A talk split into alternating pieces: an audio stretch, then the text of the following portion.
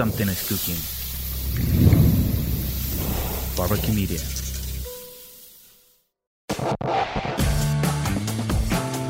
Hey, soy Ben Kay y esto es Trae Servietas. Durante años, mi trabajo fue perseguir la nota política, a veces de manera humorística y otras tantas un poco más serio.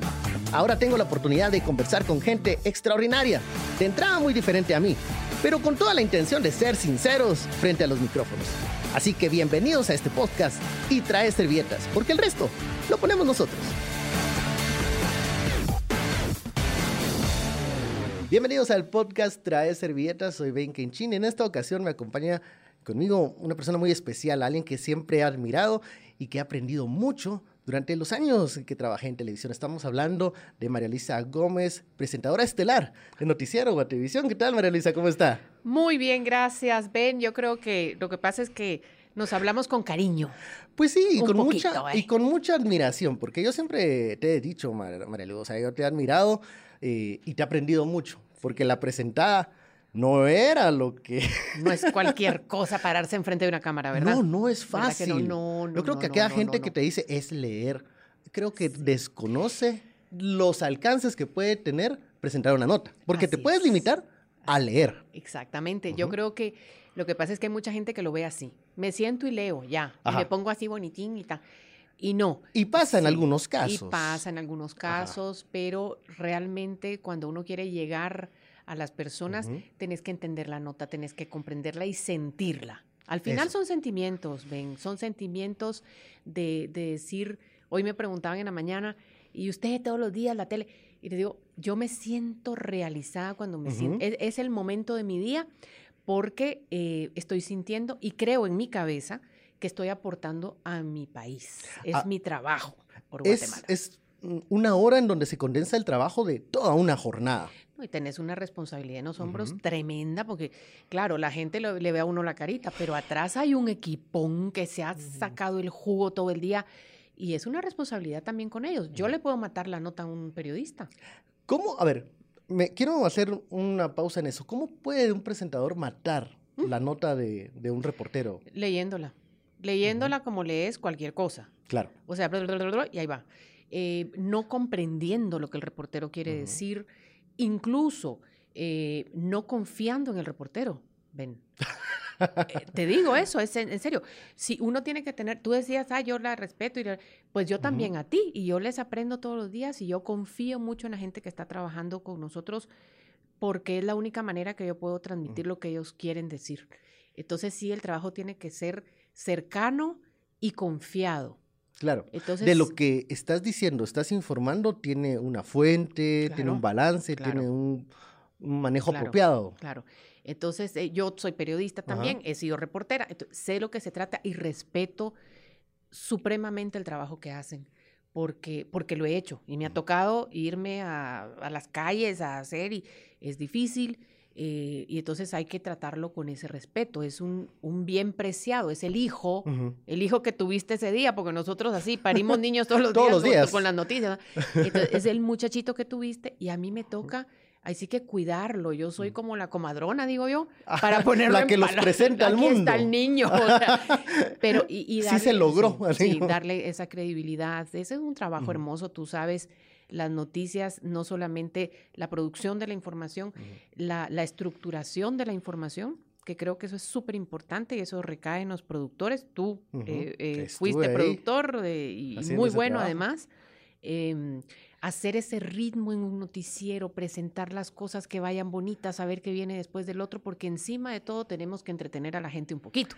Sí, porque no puedes mantener un tono aburrido y plano durante una hora porque, bueno, Se vuelven locos. esta pero- es una audiencia también que No, busca emociones también, incluso en las Total, noticias. total. Y, y- y entonces, ¿cómo presentar esa emoción? ¿Cómo llegar al sentimiento sin caer en el amarillismo? Ajá. Sin eh, presentar al muerto descabezado, porque eso no es correcto. Eso, eso a nadie nos gusta ver, ni a mí ni a nadie. Y entonces, eh, ese, ese trabajo de esa estructura es impresionante. Yo lo respeto y me fascina además, porque tiene su ciencia, no es solo a lo loco. eh, y, y evitamos eso que la gente, pues, yo tengo mucha gente que me dice, ay, no, yo no miro las noticias porque qué Porque no horrible". quiero negatividad en mi vida, No que que- no y quiero encima de noche me voy a ir a dormir todo Ajá. traumatizado.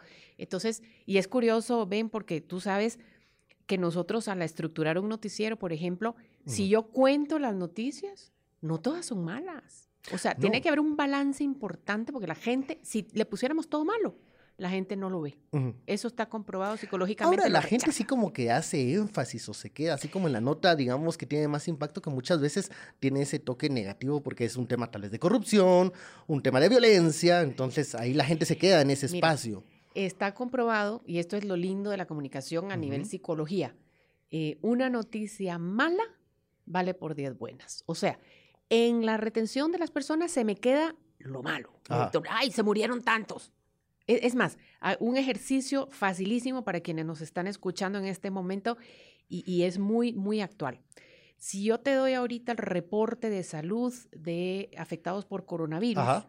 y te digo, eh, hay tantos infectados, tantos fallecidos y tantos recuperados, ¿te acuerdas de cuántos se murieron y cuántos están mal? Y nadie se acuerda los de, cuántos se recuperaron. Bendito Dios que son los más. Y es que no, no queremos decir que eh, solo nos enfoquemos en lo bueno, No, sino no, es la retención que tenemos. Es, es como ser una- humano. Sí, es, esa es una eh, cualidad o, o una capacidad que tiene el ser humano que la, que la trabaja de esa manera. Y nosotros tenemos que ser balanceados para que nos miren. claro. Sencillamente, o sea, no es tampoco, lo hacemos porque es lo correcto, pero además es la única manera en que la gente podría eh, eh, ver un noticiero de una hora. para que sea viable, digerible, por así decirlo. Tocando ese tema, a ver, al final de cuentas, los presentadores, el anchor es la imagen, el rostro del noticiero. Para bien o para mal, con lo que estabas diciendo, que a veces la retención es, bueno, la nota, la nota negativa, este toque. A veces ustedes también llevan la responsabilidad de cuando van en la calle, pues tal vez sos la cara de ese noticiero que Sí. ayer no me gustó porque sacaron este tema, Mira, porque tocaron el tema de violencia, porque sí. No, ¿cómo, cómo lidiar con eso? bueno, es muy divertido. Eh, y yo digo divertido, a mí me divierte muchísimo. Sobre todo, te voy a decir. Hay que más- tener esa filosofía, ¿no? Sí, Para sí, es que no si no se vuelve romperse la uno cabeza. chiflado. A mí me, me es, esto que, que tú comentas lo veo claramente en el tema político. Yo sé que no es el caso que hablemos de política, pero, Pero para es un ejemplificar. elemento fuerte en los noticieros. fuerte, porque mira, la gente dice, pues no me gusta ver que tantos muertos y tal y todo, pero esa es la realidad de la vida, ni modo, se lo tienen que aguantar. Así igual les transmitimos Así cosas sucede. muy positivas, pero nuestro trabajo es decirles lo que está pasando. Ahora con el tema político es divertidísimo, tú te acuerdas en campañas electorales, por Uy. ejemplo. Nuestro trabajo es cubrir lo que hacen todos los partidos, todos los candidatos. Entonces, un día, pues me toca cubrir a fulanito. Ese día los comentarios son de todos los que no quieren a fulano, ustedes están vendidos, ustedes están con él, Ah. porque le sacaron la nota, porque no sé qué. Y uno "Ay, tiene que aguantar palo. Eh, al otro día, sacamos del otro. Los de allá, ustedes son aquí, son allá. son- Entonces uno dice, bueno, ¿y entonces cómo así? Pues bueno, la gente es así. En política es clarísimo y, y la gente a veces no comprende el alcance de que nuestro deber es transmitir lo que pasa. Ya. E- ese es el trabajo. Y de la mejor manera posible, con balance, porque eso también es una responsabilidad nuestra. Que, que eso es un ejercicio de todos los días. O sea, y a veces, hay que decirlo, se falla. A veces hay errores humanos. Sí, sí, sí, sí. Y es, se van componiendo en el camino, se va uno como que fortaleciendo, se va aprendiendo de errores del pasado, pero sí creo que hay mucha emotividad alrededor de las noticias. Es tremendo. Y todo el mundo piensa que se presentan las cosas más con el corazón que con la cabeza. Yo creo que esa es una cosa que el presentador siempre, siempre me lo decías tú, no, usted mire, usted tiene su corazón, me decía eh, sea del color que sea, pero usted tiene que pensar con la cabeza fría al momento de presentar la nota. Que no quiere decir presentar una nota plana, sino que mantenerse en un punto equidistante, pero también interpretar esa nota al momento de, Mira, de- de- interpretar- de mostrarla. Y, y depende la nota. Por ejemplo, hay posturas que uno tiene como persona, como ser humano, ante tal eh, problema, situación, polémica. Ajá. Yo tengo mis posturas y tal. Mi trabajo es decir lo que pasó y no meter mi postura. Ahora, si yo te estoy presentando una nota de una eh, Shell City, por ejemplo, la pequeñita, que es un caso que me tiene a mí destrozada, eh, me afecta mucho cuando es de niños, ya sabes, y todo eso. Eh, esta chiquita Shell City, em, pues que yo diga que lamentable me parece lo más normal del mundo. Que mi emoción y mis pensamientos, porque eso es algo que todos pensamos, es lamentable que una pequeñita en nuestro país tenga que perder Claro. la vida de esa manera, no puede ser posible y que la justicia eh, no, no corrija eso. Hay un census común que eso es así, que es un- una noticia Ahora, lamentable. En, en temas polémicos de posturas políticas, eh, de cualquier otro tipo, yo tengo que ser cuidadosa porque no, no puedo decir, "Mm, es que yo. No, porque, porque no es lo correcto. Eh, Claro. Yo creo que ahí radica la objetividad y en el momento del tratamiento de la nota, también eh, hablando ya de, de reporteros, la- lo que yo siempre digo es el antídoto, porque uno es ser humano, Claro. el antídoto es el balance. Y por eso hay que escuchar a todos, hay que escuchar a todas las posturas, nos gusten o nos disgusten. Y eso se lo digo al público en general. Sí. Eso me parece una loquera, por ejemplo, y te le voy a meter yo a camisa de once varas, pero ahorita que todo el mundo se sale del WhatsApp y que se van a meter a Parler Al y al Telegram, y el este y el otro. Y digo, es que no me en Facebook mejor me voy al eh, ¿cuál es el de Facebook? La Eh, contraparte Parler, ¿no? No, Parler, ajá. Parler. Y que me voy a digo, pues a lo mismo están cayendo, a oír solo una cosa. O sea, hay que estar en todo para escuchar, porque en todo lo que se dice hay verdad. No todo lo que se escucha es verdad, pero en todo lo que uno Hay elementos de hay verdad. elementos de verdad que hay que tomar en cuenta, aunque no nos gusten. Pasa que hay quienes quieren vivir en club. Claro. Con tus cuates, nada más. Tristemente. Pues sí, o sea, para eso uno se va a tomar una cerveza el viernes por la Con noche. tus cuates y hablas de tus cosas y todos piensan igual y que alegre, pero el mundo no es así. El mundo es bien diferente y la gente piensa diferente y no quiere decir que yo por escuchar lo que otra persona dice Estás perdiendo tus puntos estoy de vista. perdiendo, entonces no, ya es que ya Claro. cae, que light. Y, y aquí hay que decir algo. En las conversaciones que teníamos, María Luisa, durante muchos años, porque fuimos del grupo de los tecolotes, Ay, sí, sí, vamos a explicar qué era el, grupo el, el grupo de los tecolotes. Eran las personas que cerraban el turno de la noche en el noticiero. Entonces, tu servidor se iba a las 11, eh, tú como a las 10 y cuarto terminando sí, el noticiero, sí, yo por sin filtro, pero también habían, repor- habían reporteros Claro. eh, del cierre, eh, camarógrafos, gente de set, de switcher, y era un grupo... Es una maravilla trabajar de noche sin gente. Sí. Ay, me encanta. Y no, miren, no es que seamos antisociales, pero cuando Es otra más- dinámica. es una dinámica Es, maravillosa. eh, ¿Seríamos como unos 10? Por ahí. O Ay, pero era una maravilla porque. Cuando ay, la sí. contraparte de día era como unos 40, tal vez, hasta 50 Y personas. es que pues. distrae. La multitud distrae, o sea, más está alegre, muy lindo, pues. pero distrae. Entonces, cuando somos poquitos, estamos enfocados, estamos hasta tiempo de celebrarnos los cumpleaños. muy Todos los cumpleaños eh, se, celebraban porque había tiempo, había espacio, pero también eh, te daba otra dinámica y otro tipo de pláticas que tal vez por el corre-corre del día no, no podías, ¿verdad? Claro, claro. Y eh, entre estos dos tecolotes, nosotros, eh, pues teníamos puntos de vista muy diferentes, ¿eh? Sí, todavía. todavía. Estoy criticando el peinado, pero. pero. este, Pero, no, y me sí, recuerdo, me decía, Muy me diferente. decía, chino, venga.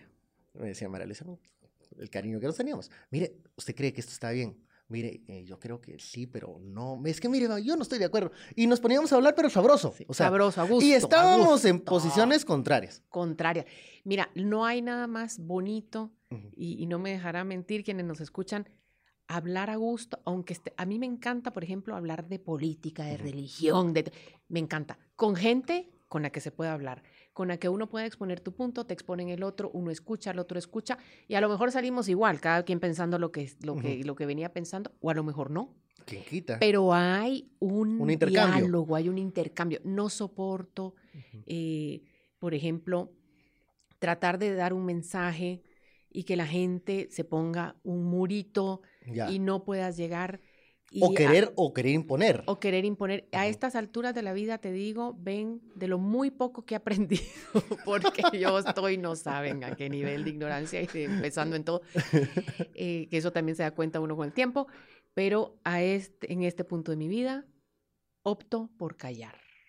Cuando veo esa dinámica Ajá. de que aquí esto no sirve para conversar, me callo la boca y me sonrío y ya está. Espacios donde más pasa eso, redes sociales. Ah, Ahí sí teníamos, a ver, creo que un comportamiento diametralmente opuesto tú y yo, ah, bueno, sí, porque a mí me gusta, bueno, no sé, la polémica. meterme en los trancazos de redes sociales. Y María Luisa me decía, no. No se meta. Y siempre lo platicábamos y creo que la base de, de las posturas era esto que acabas de decir. O sea, a mí me gusta discutir porque tenías tus posturas y tus opiniones, Claro. pero donde ¿sabías que había Que, que- que recepción? va, va- va a pasar algo con eso. Ajá. No sé, no sé en si redes al tiempo. no, ¿verdad? En redes no pasa. Mira, no sé si al tiempo, venga, a lo mejor puede ser generacional. El, el punto de decir, ay, no, ya. O sea, mi paz y mi paciencia no me la quita nadie. Yo les cuento, tengo cuenta de Twitter, no la uso. Es cierto. es Me, cierto. me, up, up, huí, huí del Twitter. Porque qué aburrido. O sea, está lindo. Yo, a mí me gusta seguir a todo el mundo y ver las posturas de todo el mundo. O sea, ¿te gusta leer? Me encanta. No es que no ver. uses el Twitter, ahí Bueno, estás informándote, ajá, leyendo. Pero realmente a veces veo discusiones tan vacías, tan que no llegan a ningún lado, propuestas que no tienen contenido, eh, posturas totalmente eh, polémicas o polarizadas. Ay, qué aburrido. Y, y no se escuchan, o sea, un- y esa es, la idea sería informarnos y escuchar y ver y tal. Y además, yo sí, en eso creo que también tiene que ver el tema generacional. Yo soy muy correctita. O sea, está bien que le digan, me parece que lo que estás diciendo es incorrecto, malo, eh, eh", Muy proper. pero hay que ser proper en la vida, es que hay niveles. O sea, perdónenme, pero hasta para criticar y para decir las cosas hay niveles, hay formas, hay elegancia. Eso no se puede perder, ven, qué ching. La- Y lo la- la- pierde La, dama de la noticia lo dice. Y lo pierde mucho la gente en el Twitter. Es que se sale, se sale uno del. Pero además yo te digo, y a veces yo miro tuiteros, y no generalizo, porque hay gente que, que me encanta Claro, leerlas, claro. pero a veces miro tuiteros que en la vida real digo, "Mm, no, no, nada, o sea, no existen, son así apacaditos, calle. Y en el Twitter unos tigres, o sea, dice, no, pero qué onda, o sea, coherencia. Entonces, yo evito un poco eso, te digo, puede ser generacional, creo que la discusión es buena, pero la discusión como tal, como se debe entender, compartir y tal, no pelear. No pelearse. Pelear al vacío, ¿no?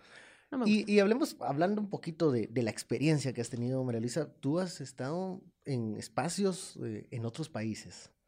¿Cómo te cambió eso? ¿A qué? No vamos a decir edades, pero ¿en sí, qué momento? no, no, no. ¿En qué momentos? ¿En qué momento sale, sales tú? ¿Y cuánto, cómo te cambió eso, de moldearte eh, en otros países? voy a usar una- un modismo bien chapín. Ajá. La necesidad tiene cara de chucho. Por eso yo salí para afuera. La gente cree que yo me fui a hacer la carrera y tal. ¿Qué más me ya hubiera no gustado? querías estar con los no, chapines Me hubiera encantado decirlo así, pero no, no, no, no, no. No, mi situación fue bien divertida, fue muy circunstancial. Yo empecé a trabajar en Guatemala, eh, a hacer mis pinitos en televisión, en noticias y tal. Me gustó mucho. Estudié aquí. ¿Conociste a algunos uh, nombres ya de renombre, tanto en comunicación como en política en aquellos años? Por supuesto. A ver si Y te voy a decir, te voy a decir lo más triste. A ver. ¿Sabes por qué sí me acuerdo y quiénes son? Porque son los mismos de ahorita. surprise, surprise. No ha les- cambiado. No, los mismos actores, señores, son algunos son nuevos, pero de ahí están todos. Em, yo empecé a trabajar, estaba en la universidad, hubo un casting para Telenoticias, que era un noticiero de la Secretaría de Relaciones Públicas de la Presidencia, Ajá. trabajé en gobierno. Y yo tenía nada, experiencia cero. Fui y me preguntaron, yo, sí, sí, sí, sí. claro. Lo hacemos en la universidad todos los días, mentira. Pero me dieron el chance. eh, Te tiraste al agua. Me tiré al agua y me encantaba. Yo, yo quería hacer algo y trabajé con Corina Ardón, Ok. que la quiero muchísimo. Ella Ujú. está ahora en, en TN23 y bueno, ha tenido mucho tiempo. Comunicadora excelente, por cierto. Y con Acori. eh, después salimos de ahí y nos fuimos a Visual Electrónica. Fue el primer noticiero en cable de Guatemala. Ah, Ok. La gente no se acuerda de eso, pero hubo un noticiero en cable que se llamaba Sin Censura y lo dirigía Jorge Jacobs. Ok. ¿En qué? ¿En, en los noventas?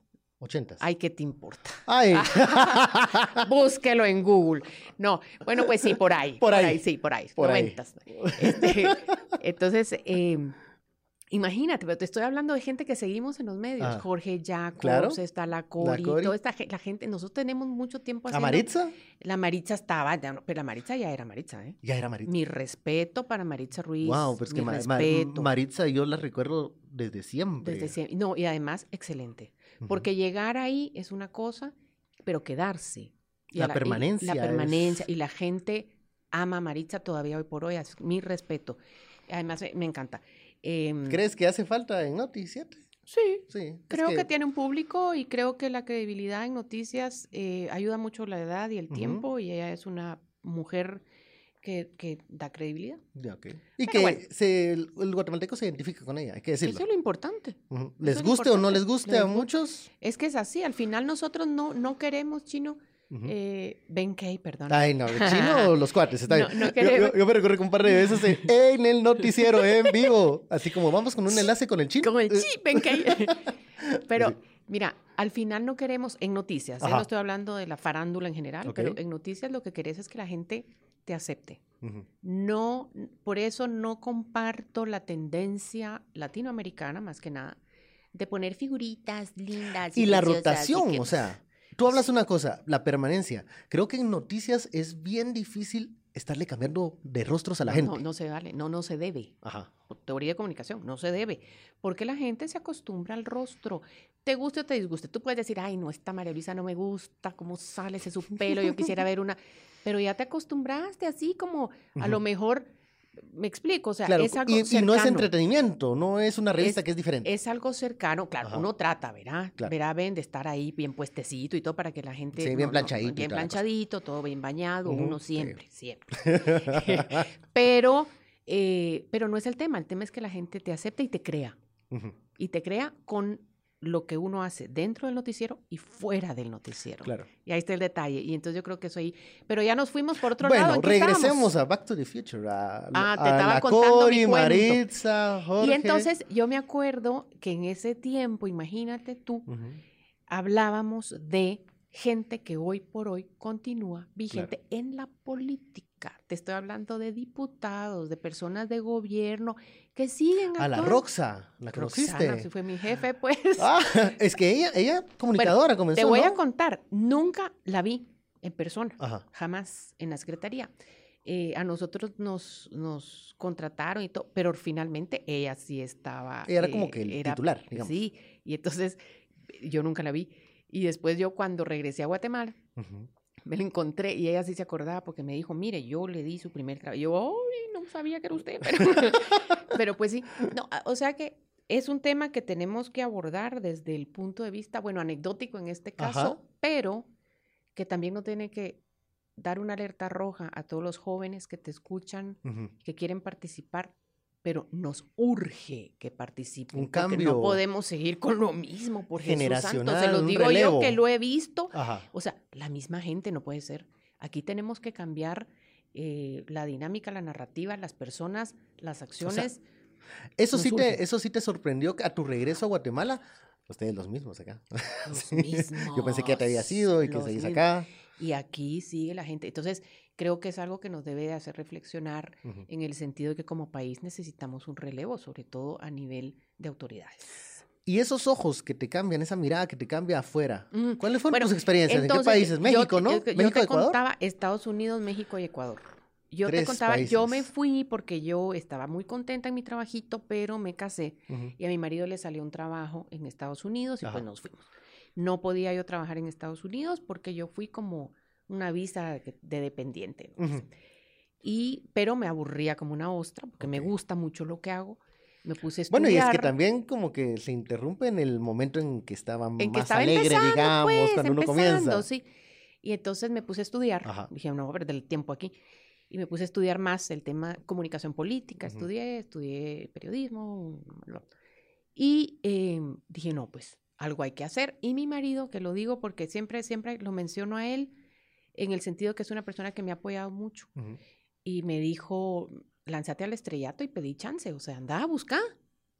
Y me lancé al estrellato. En no- Estados Unidos. En Estados Unidos, no en inglés. Ok. ¿En qué Sí estado hablaba vivías? inglés en California. California, ok. Sí hablaba yo inglés, pero no me sentía así tan pilas como para, para salir en la tele hablando inglés. Pues y, y otra cosa eh, que me han contado guatemaltecos que han ido a trabajar en el campo de la comunicación, que han tenido esa, su- esa suerte, eh, que hay todo un campo de la comunicación Uh. en español en Estados Unidos.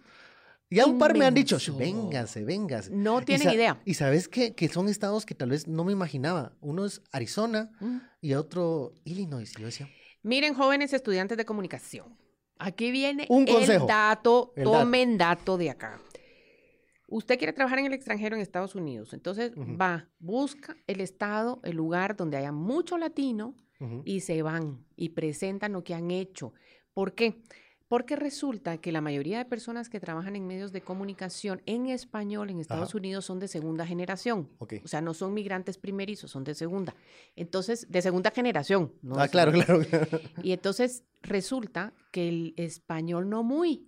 Ujú. Hablan así como tú sabes cómo hablan para Como atrás. una segunda, Es un así, segundo idioma. Un ajá. español como que me llamas para atrás y la troca y tal. Ajá. Y entonces, nosotros que llevamos, digamos, en el caso de, de llevamos una profesión ya medio armadita o a lo mejor una carrera, y nuestro español está más o menos. Además, el español de Guatemala es muy apreciado porque tiene un acento bastante neutro. Eso es cierto. Entonces, no hablamos ni tan mexicano, ni tan cubano, ni, tan, ni tan cantado. ni tan cantado. Entonces, eh, hay oportunidad para, Sí, los comunicadores en español latino, bien preparados, eso sí, ¿verdad? Claro, Tiene que ir uno con todo. Porque hay más competencia también, hay un número. Claro, claro. Pero fíjate que sí, me han mencionado du- durante estes- Uf, estos meses que no estuve yo explorando así eh, oportunidades, me decía un compañero, vente a Arizona que Telemundo está sacando una nueva serie. Yo, Te asusta porque No, decís, no. Bueno, allá, claro que uno se asusta. claro, Pero, pero sí, sí, hay un campo importante. Yo soy un ejemplo de eso. Claro, estoy hablando hace muchísimos años, pero pues yo a lo puro loco, porque en ese tiempo, ah, no como Guate, que ay, que fulanito conoce a Mengano, sí nada. que te, ajá, Nah. la cuellocracia. Allá, allá, me acuerdo que en VHS, para que calcules. No voy a decir años ni voy a preguntar. Pero entonces en VHS mandé yo lo poquito, porque había hecho poquito en Ajá. Guatemala, y yo, mire que sí, que tal, y me llamaron. De las dos, que era Univisión y Telemundo, y, y yo bien caché, ay, no, pues voy a ver. que-".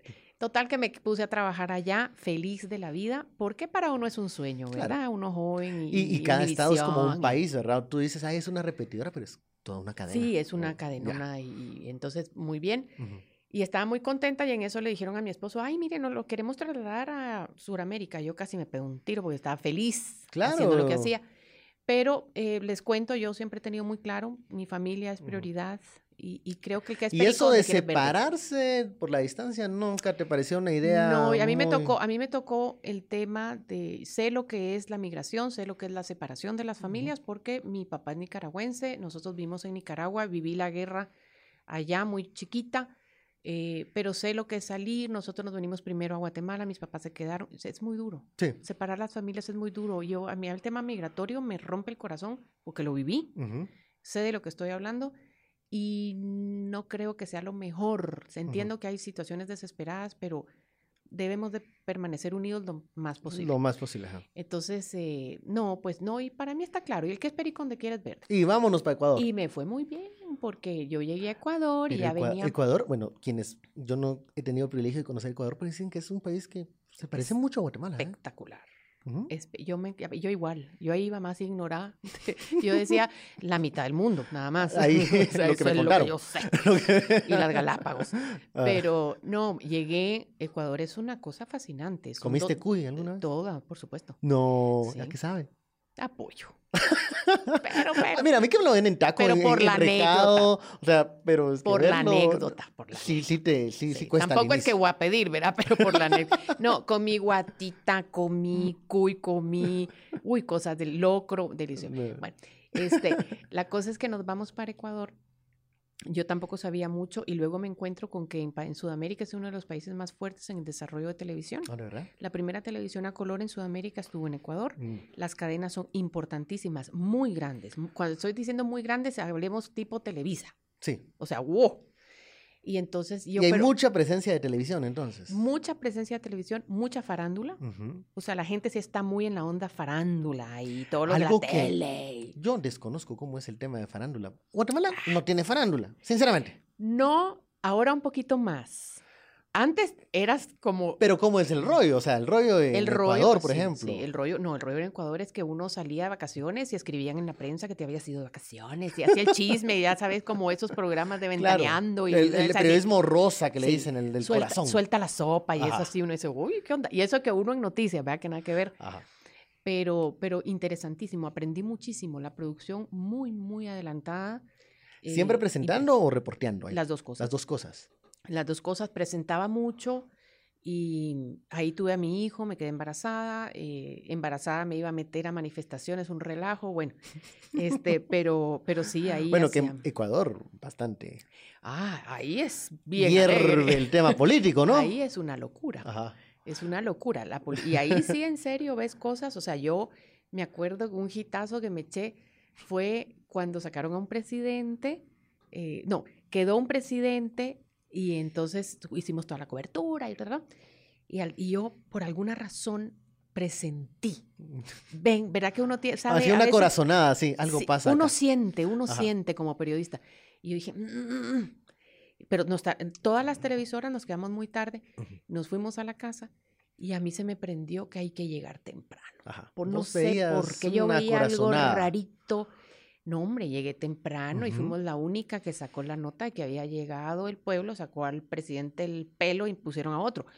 Y al final era tan tanto así que todas las cadenas rivales entre sí se conectaron a nuestra señal. Ya te, chuparon llanta, como se dice en la jerga sí, periodística. te siguieron. Pero, pero sí, Ecuador, interesantísimo, Las, man- bello. las manifestaciones en Ecuador son ahí sí es en intensas, serio, son ahí es en serio. intensas. Ajá. Bello, bello. La verdad que a todo nivel personal, mi- Ujú. nació mi hijo, eh, ¿Cómo cuántos años estuviste en Ecuador? como cuatro, cinco. Cuatro. Te dio tiempo para conocer Uh, Ecuador. sí, sí, sí. Ujú. No, y, y quererlo de corazón. eh, ¿Has, de corazón. Viajado amo. últimamente? ¿Has No, regresado? No, hace y ahora menos tiempo? con la pandemia, pero, pero no. No he ido y, y la verdad es un país que a mí me dio mucho. A nivel profesional aprendí, no te puedo decir, es, es impresionante. eh, a todo nivel, a todo nivel. Y lo que te decía, ya llegué yo más gallona, porque como venía de Univisión, yo dije, "Ah, pues aquí también. Claro, que Y ya me fui llevabas así me, como... me fui a buscar la chance. presentación, así. Sí, ya venía yo muy, muy acá. Pero lo divertido que yo no sabía y que luego te toca, gracias a Dios, es que en cualquier lugar donde uno empieza, tiene que empezar de cero. No importa de dónde vengas. En esta profesión, tú puedes decir, yo hice, yo Estás- probé, yo tal. Estás y cual". apelando un poco a la humildad, que es uno de los... Y que te- eh, eso, por eso te uno de los activos menos, menos tal vez... eh, ah, yo ¿Cómo lo digo de una forma? A ver. Es lo que no menos ta- abunda en el medio, mijo. No hay nada eso, que hacer. Eso, así. Entonces, ¿qué pasa? Eh, yo por eso digo, gracias a Dios. Porque a nosotros, las personas que estamos afortunadamente frente a una cámara, frente a un público, frente a un micrófono como tú, fácil que se nos suba. Porque la gente es linda, la gente te dice, ay, qué linda, María Luisa. No, no, sí, sí, el ladrillo, el ladrillo te puede, te subes Sí. al ladrillo y te puedes marear. Eso hay, eh, hay que reconocerlo. Y muy común. Ajá. Entonces, yo siempre digo, gracias a Dios, a mí me tocó esta experiencia porque entonces yo venía de Guatemala, que no había hecho nada, pero llegué a Estados Unidos. Luego me voy a Ecuador. En todos los lados me tocó empezar de cero, porque tú puedes hablar mucho y al final tienes que demostrar y Sí, decir que te tienes vean los que, quilates que dicen que tienes. Ajá, Ajá. claro. Entonces, fue una bendición, ven, fue una bendición para mí, para afrontar tantas cosas en la vida con humildad, con, con- sabiendo que en todo se aprende, eh, para respetar a los demás. Eh, y entonces eso fue, por eso yo a Ecuador lo quiero mucho, fue así como un ubicatex espectacular. Pero un Ubicatex con, con, con humildad, servicio, respeto. O sea, no te topaste el clásico o la clásica anchor o jefe de piso que trata mal a la gente. Bueno, a mí me ha tocado de todo, con esta cantidad de años que tengo en la televisión he visto cada joya, pero Y se aprende, se aprende de los indeseables. por supuesto. ¿Cómo le haces? Porque a mí, la verdad, me cuesta. O sea, tal vez después digo, Bueno, ah, porque- porque si le dice- aguanté a este. Porque uno dice, bueno, eso no voy a hacer yo. Mm, tal vez, sí. Eh, ese es, Esa es la lección. ¿Qué mejor enseñanza que Ah. ver en otros lo que uno no, no debe de hacer, no quiere hacer? Entonces, claro que se aprende. A mí no, a mí la verdad que me ha tocado bastante bien. Me ha tocado joyitas, me ha- he tenido compañeras y compañeros difíciles, pero de todo se aprende un poquito. Y al final uno es uno y, y uno por el que puede responder es por uno mismo. Y, y uno digo, va haciendo teflón, o sea, te va resbalando ese Pues tipo de gente porque me imagino que sí, sí, sí, te las vas a ir topando cíclicamente de vez en cuando. Pero ya no es lo mismo como cuando No. comenzabas. Y creo que lo destruyen a uno más. Duele, a veces es, es duro, pero, pero hay que tener también, a ver, para estar en esta profesión o tenés que tener una autoestima bien puesta. Yo siempre se lo digo a mis alumnos, "Usted- ¿cómo está su autoestima? Regular, busque otra cosa, porque si no, no aguanta vara. Ahora, ¿qué es autoestima? La definición más importante, ¿verdad? No es pensar que yo soy mejor que nadie, pero Ujú. también es saber que nadie es mejor que yo. Ujú. Todos tenemos capacidades como seres humanos y, y en eso hay que estar sentado. Entonces, creo que eso es lo importante. Y te digo, bendito Dios, porque después de Ecuador, yo muy Tocó una etapa más va para dura. México. ¿Cómo es el vecino país? Porque muchos comunicadores hemos pensado en México como una nuestra plataforma, como una Sí. opción viable, está cerca. un mercado espectacular donde sabemos que hay producción, pero difícil, competitivo a morir. Entonces, eh, yo te digo, de los tres países que yo es- trabajé, México el más difícil. Ajá. Eh, a mí me tocó, por ejemplo, hacer, ayer estaba viendo que, que, eh, en el canal en que, el que yo trabajo, se puede decir. ¿verdad? Claro, Sí, con, en Guatevisión con toda están haciendo castings y entonces yo... Ay, ¿para me- qué? Ahora sí, cuénteme por- el te chisme. Pues no lo sé, no lo sé. yo lo- Periodismo yo lo vi en del la corazón. tele. Yo la vi en la televisión. Si usted está interesado, ya sabe, hay que mandar su Mira, videíto. mira, me encantaría que hubiera farándula para yo hacer un programía de eso. Deberíamos. No hay, pues no hay. ¿Qué vamos a hablar? Los- de sí, Alan Rodríguez salió Los de viaje políticos acá. son la farándula, ¿verdad? Es que eso es en lo que nuestro no país. me... Pero bueno, ese es Entonces, para un, me segundo gusta. podcast. Ay, espero que tengamos mucho tiempo, porque yo estoy agarrando dele, calor. dele con gusto acá. Esto, no, Entonces- esto es agua, no es, no es ginebra. Entonces, no era vodka. Entonces, eh, no, por eso digo, México, México, México, duro, México. duro, duro, durísimo. A mí me tocó hacer casting, que por eso te digo que me acordaba. eh, me tocó hacer casting, quedé en un casting en el estado donde yo vivía, que era Veracruz, Ajá. pero vivía en la capital del estado, que es Jalapa, y Veracruz, Veracruz. mm. Veracruz, puerto, Ajá, pero la capital es montaña. ok. La gente Pero siempre famoso piensa, Veracruz por la gente Veracruz, muy afable, Ah, sí. muy... pero en la montaña Ok. no es así. No es así. La- bueno, es linda la gente, pero es otro rollo. En ese lugar no había televisora privada, había solo la televisora estatal, enorme, preciosa y muy apetecida. Ujú. Entonces yo fui y traté, me hicieron casting, quedé. Y cuando ya iba, que me, dolió en el corazón, porque me hicieron hacerme exámenes, bueno, no te puedo decir de qué, hasta de ADN creo que me hice exámenes porque tenía que presentarme con todo. y que- Ajá. este, bueno. eh, y ya me presenté, me corté el pelo. Eso fue lo peor porque yo andaba pelo de gente normal y me puse pelo de tele. Ajá. La gente ¿Cuál que- es el pelo de tele? Es que ahí les voy. El pelo de tele es un pelo fácil de peinar. claro. Uno. Y que no se despeluque mucho. Entonces, por ejemplo, si andas con el pelo así muy acá, se mira mal en la televisión porque se miran los pelitos parados y todo. Tienes que hacer un, un- que sea express Que para sea una express presentación y que- rápida. Y que, se quede así como puestecito, Ajá. porque si no salen los pelos. y- Sí, horrible. Entonces, eh, me hice mi corte de pelo de tele. Ujú. Y, este, y llego yo muy contenta y muy feliz y me dicen, no, siempre no. Ay, qué ¿Por qué? pena, pero fíjate que pues es que no, porque el sindicato dijo que tú eras guatemalteca, pues que Oh. no, porque cómo le vamos a dar una guatemalteca para un Eh, mexicano. La, la y plaza de un mexicano. rácatas. Mm. Y yo, Reality verde. bites, así como. ah. y yo, ok. Entonces dije, bueno, pues ellos, eh, a ver, no juzgo México, amo México, yo soy súper fan, pero es difícil en lo laboral. Ahora, si yo fuera mexicana, Claro. me gustaría eso. Tener esa. ¿Estás de acuerdo? O sea, diría yo, qué bueno, porque me dijeron, te- Porque te No, iba a decir acá que aquí es un poquito al revés, Ah, ¿no? pues ahí te Aquí- va. Aquí venís con el, con el acento y. ahí te va. ah. Ajá. Entonces, eh, cuando me dijeron eso, a mí me mató, Ajá. pero, pero me, y bien claro, porque me dijeron, mira, pues es que el sindicato, pues entonces le vamos a dar esta plaza a alguien que esté aquí, que sea mexicano, que, que Pues me pareció, o sea, me dolió en el corazón, pero también me pareció, si yo hubiera sido la mexicana que le van a dar el chance, pues qué buena onda, ¿verdad? Optaron, O sea, por, optaron por uno Pues propio, sí, digamos, pues uno de la casa. Está bien, está bien. Está. O sea, justo. Y, pero me dolió mucho. Y entonces después me cambié a otro estado de la República Mexicana que se llama Tuxtla Gutiérrez, que lo amo con locura. Chiapas. Sí, eh, vecinos. Tuxtla Gutiérrez es la, capital. conozco- conozco Chiapas. Chiapas, lindo. Vecino, lindo. Se come delicioso. ¿no? No, no, no, no, no. Estoy hablando de comida, nada para los que piensen de mal. Es, pero para volverse loco, de verdad, ¿Verdad? que sí. Tapachula no es Chiapas, Chiapas es enorme. Chiapas es muy grande, muy grande. Muy grande. Este, yo vivía en Tuxtla, que era la capital. La gente más linda del Bartolomé mundo. de las Casas es Sí, Chiapas. Chiapas, claro que sí. Eso no conozco, dice que Claro, también San es muy- Cristóbal. San Cristóbal, perdón. San Cristóbal, de las Casas. Y dicen que es muy lindo. no, es, Es una, muy lindo, es no conozco. de locos. Ajá. Bueno, es una antiguona. Uno que Ok. es chapín, Pero en ya montaña, ¿no? Ajá, Pero en pero, montaña, pero un uno que es chapín dice, ay, como la antigua. Como la antigua no hay. Pero em, es un lugar, a ver, es uno de los estados, Chiapas, más pobres de la República Mexicana. Eh, pero yo creo que la gente es bella y es Sí. muy valioso y la gente es muy amorosa. Y entonces nos pasamos allá y dije, no, pues ahora sí. Yo Con todo. por con todo. porque a mí no me ganan. y entonces ahí sí había TV Azteca Ok.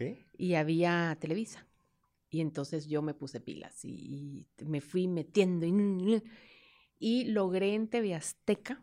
Logré Un espacio. Un espacio, eh, hicimos un programa que era un programa precioso, Denuncia Ciudadana, muy bonito. Ujú. Y, y entonces ahí... Que ese tipo de programas tiene mucho, mucha, haces un lazo muy fuerte con, con muy la fuerte. audiencia. Yo, yo quisiera eh, abordar algo aquí en Guatemala porque Hemos la siempre gente hablado quiere, de eso, ¿no? Siempre, la gente quiere que la escuchen. Claro. Y es lindo ser el medio para que la escuchen. Ujú. Pero no solo que la escuchen, "Ay, ay, ay, la, la, la", no, que te escuchen tu problema y que te ayuden. Claro, que, que la se vea solución. un desarrollo ¿Qué de ese pasó? tema. O sea, si Claro. hay una denuncia de falta de agua en Claro. tanto tiempo, ¿qué Sí. pasó con el tema? Eso me parecería Ajá. a mí que es, que es indispensable. Es muy bonito. Muy bonito. Y entonces hicimos ese programa, yo ahí me, me involucré mucho en la producción. Y entonces yo me contraté de presentadora también, porque a mí me gusta salir en la Ya. tele, la verdad. o sea, primero era como productora y Yo producta, sí, y luego como sí, presentadora. sí, sí. Luego regresas ya a Guatemala. Y entonces, después de todo el rollo, ya teníamos 12 años de vivir fuera con mi esposo y decidimos eh, regresar.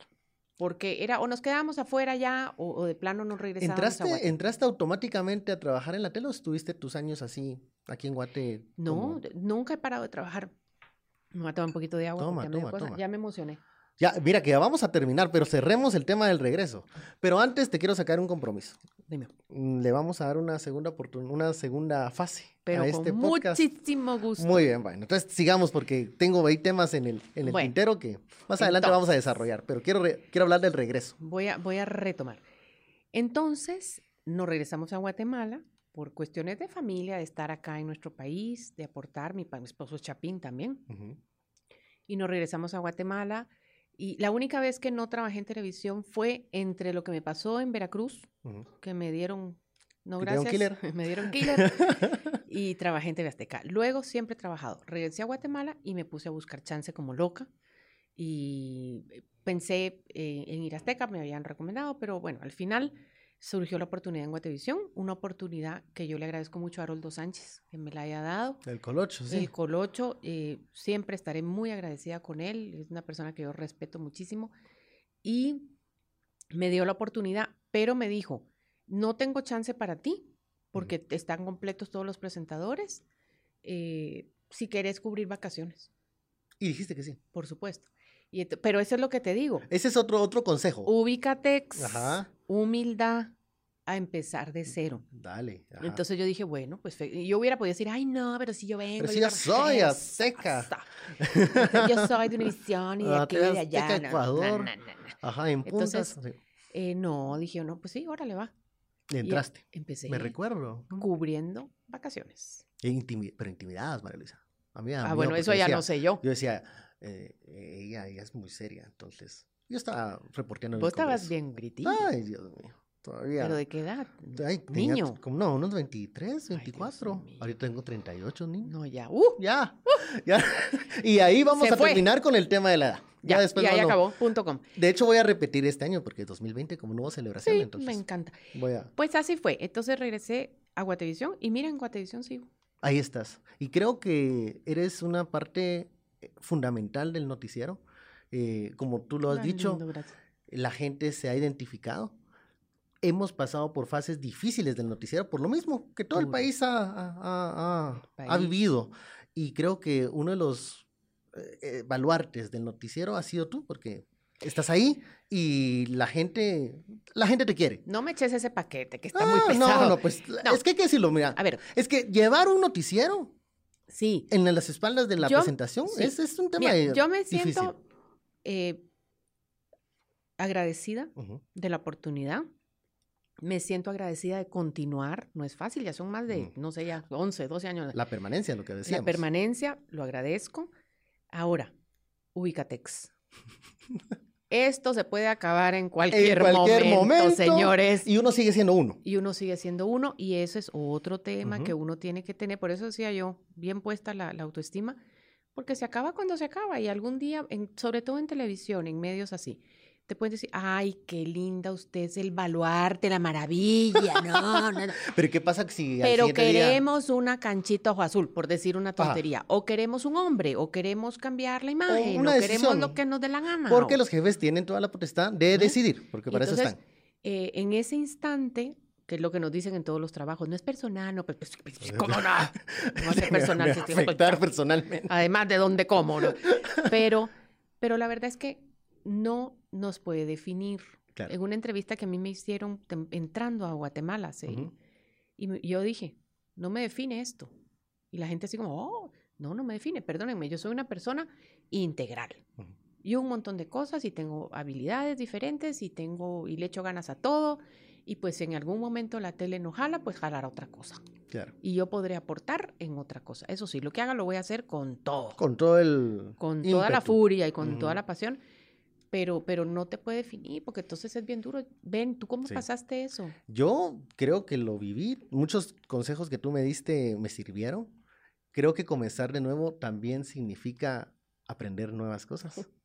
Y en eso estoy, creo que estoy aprendiendo mucho. Me lo estoy gozando una mi segunda, digamos, juventud profesional. Porque estás en otras cosas que tal vez no tenías el chance de hacer. Y eso me lo estoy disfrutando.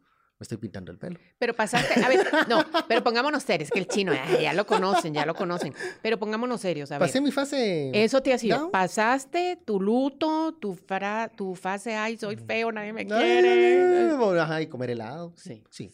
Porque los cambios a todos nos cuestan. Así es. así Y creo que por eso uno de los consejos que vuelvo a retomar hoy es este tema del Ubicatex, porque te sirve para todos, Ubicatex. para todas las profesiones.